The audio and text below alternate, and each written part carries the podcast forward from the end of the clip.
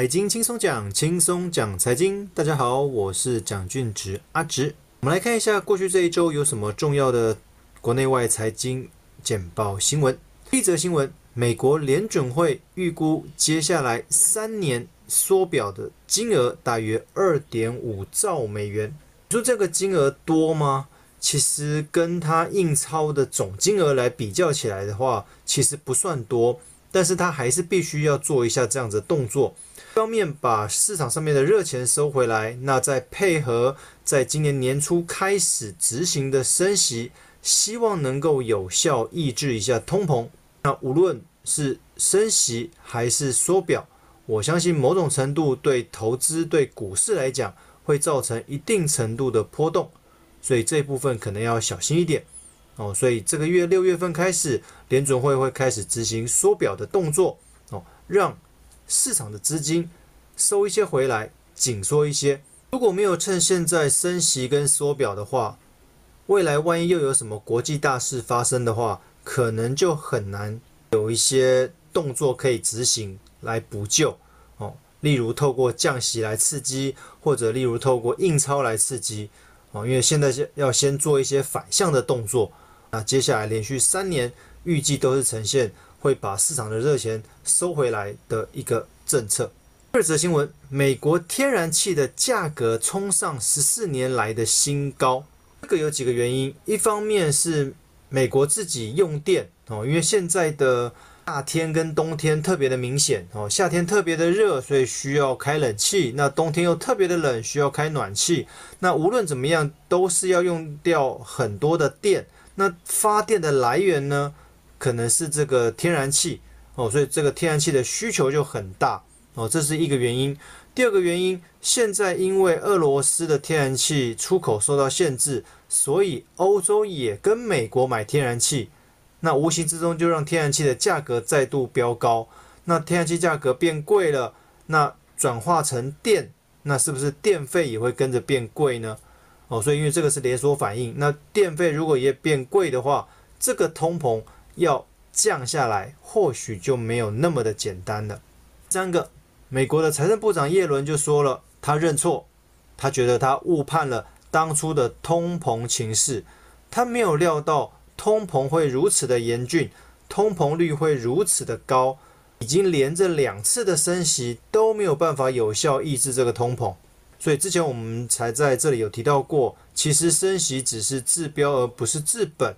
哦，只有透过疫情的有效控制，只有让战争结束之后，才有机会把通膨有效的压下来，否则通膨可能都是维持一个相对比较高的一个水位，哦，那这个是。今年度全世界的民众要面对的，那也是全世界的政府哦，执政单位在伤脑筋的部分。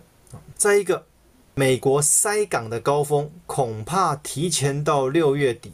因为现在疫情实际上还是存在的，所以对于港口的工人、码头工人或者卡车司机来讲，还是处于缺乏的状态。那这些物流也很清楚，即将面临九月份的开学季。所以很多开学季需要的一些用品、物品或者三 C 产品，他们已经提早出货了，所以导致其实在六月份，美国各个港口的进口的量就非常的大。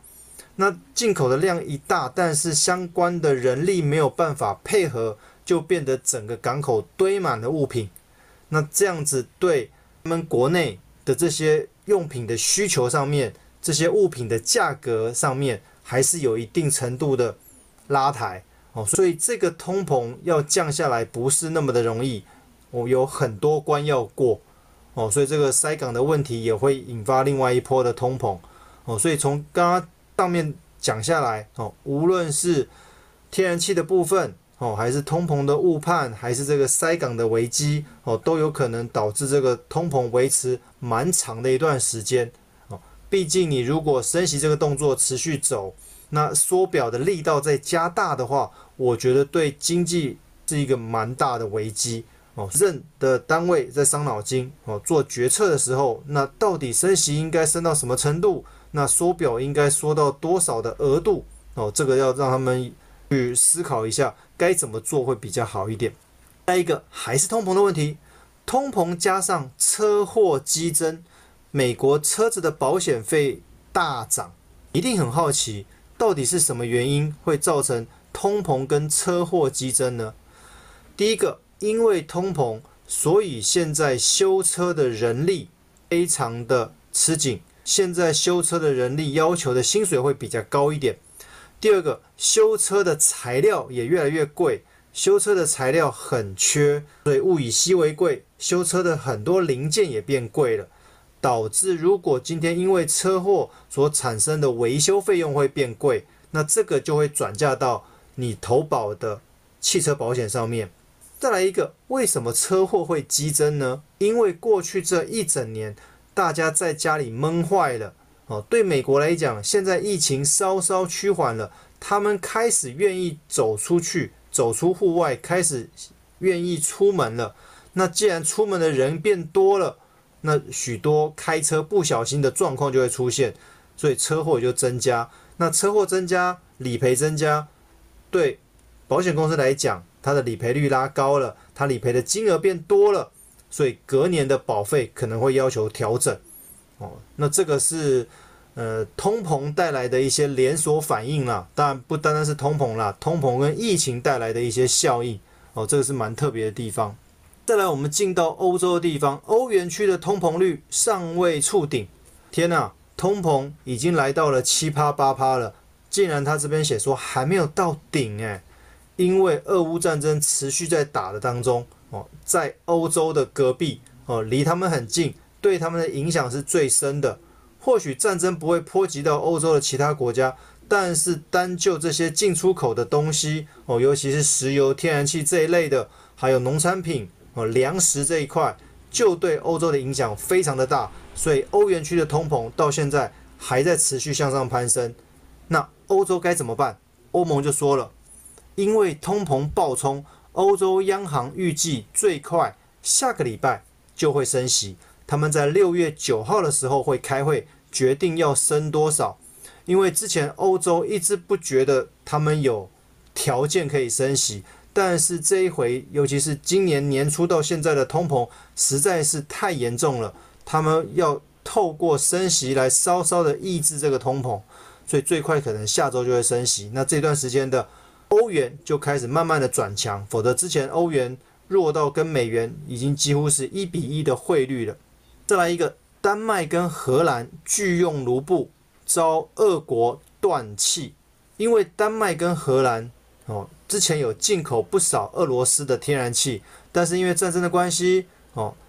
俄罗斯的卢布这个货币被禁止。但是反过来，俄国就跟丹麦跟天荷兰，其实还有很多其他当初有进口俄罗斯天然气的国家，普丁就说了。如果你们要继续用我的天然气的话，请你用卢布来支付。但是丹麦跟荷兰当然拒绝啊，哦，因为如果他们用卢布来支付，就意味着他们的货币要换成卢布，哦，那这样子对卢布来讲，在流通上面会比较广泛一点。但是他们一拒绝，那普丁就说，既然你拒绝用卢布来支付跟我买的天然气，那我就不卖你了。哦，这个对丹麦跟荷兰的。通膨来说是一个危机哦，因为当他们这两个国家拿不到俄罗斯的天然气的话，他们要赶紧想办法从其他的国家去购买天然气哦，否则少了天然气，其实很多刚刚提到像类似美国他们的用电哦，其他能源的需求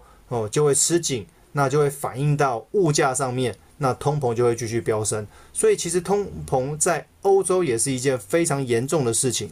再来，我们回到中国哦。听说上海终于解封了，但是这个时间实在是拉得蛮长的，长达两个月左右。那偏偏上海又是一个对中国来说是一个非常重要的一个城市，尤其在经济方面。所以李克强召开了一个稳定经济，他召开了一个预计大概有十万人的超大型电视电话会议，重点就在于要拼经济。如果接下来第三季、第四季没有把经济拼上来的话，他们的 GDP、他们的经济的成长率的那个数字会非常的难看，有可能没有办法如预期的达标哦，所以他们才要召开这样子人数那么多的一个会议，希望能够第三季跟第四季赶快把经济拼上来哦。当然，这个不单单是中国的问题，因为中国的经济没有稳定的话，也是会影响到全世界的经济哦。所以牵一发而动全身，我们世界上面的每一个国家其实彼此都有一些连带的关系哦，而不是单纯那个国家的事情哦。因为之前有提到过，我们的经济哦，很多东西都已经全球化了。哦，所以只要有任何一个国家有一些风吹草动，其实多多少少都会影响到全世界。最后一个回到台湾的防疫保单，它恐怕让我们的产险业赔超过一个股本。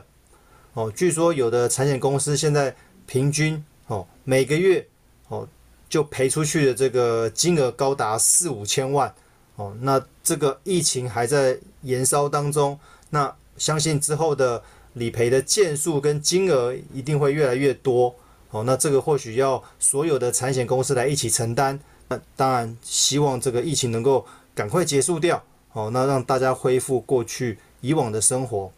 好，以上资料来源就是各大报的财经简报新闻，希望各位会喜欢，谢谢各位。